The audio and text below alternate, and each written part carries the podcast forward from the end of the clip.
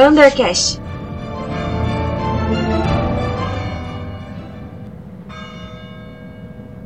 Olá, queridos ouvintes da Rádio Viva Alegria, da Wondercast e também as, que, as pessoas que nos acompanham pelos nossos grupos de WhatsApp. Eu sou Anderson Moura e neste nosso nono encontro vamos continuar falando sobre a Sagrada Escritura, Palavra de Deus.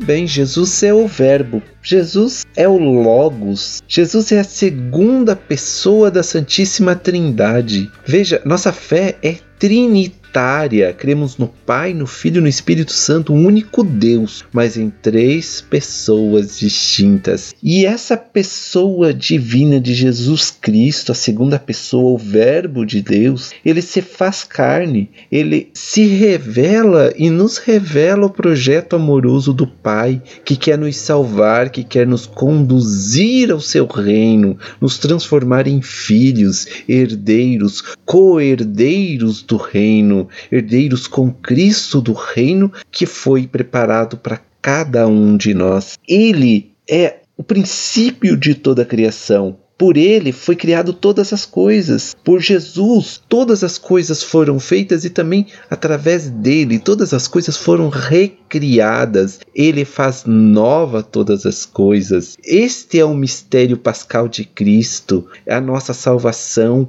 é a razão da nossa fé né? Nossa fé se pauta nesse mistério. E nós, como catequistas de adultos, como catequistas de criança também, a nossa missão é levá-los para dentro deste mistério, dentro do mistério pascal, que nos é preparado no Antigo Testamento e nos revelado em plenitude no Segundo Testamento. Né? Então é o tempo é, da revelação plena de Deus, os evangelhos, a palavra evangelium, né? a boa notícia. Essa é a boa notícia, que Jesus nos ama, que Deus nos ama e que ele veio nos salvar, nos dar vida nova, nos transformar em criaturas novas. E nós, como catequistas, temos esse chamado né, a entrar no mistério de Deus e a levar os nossos catequizandos, catecúmenos para dentro do mistério. A isso que nós chamamos de é, mistagogo, né?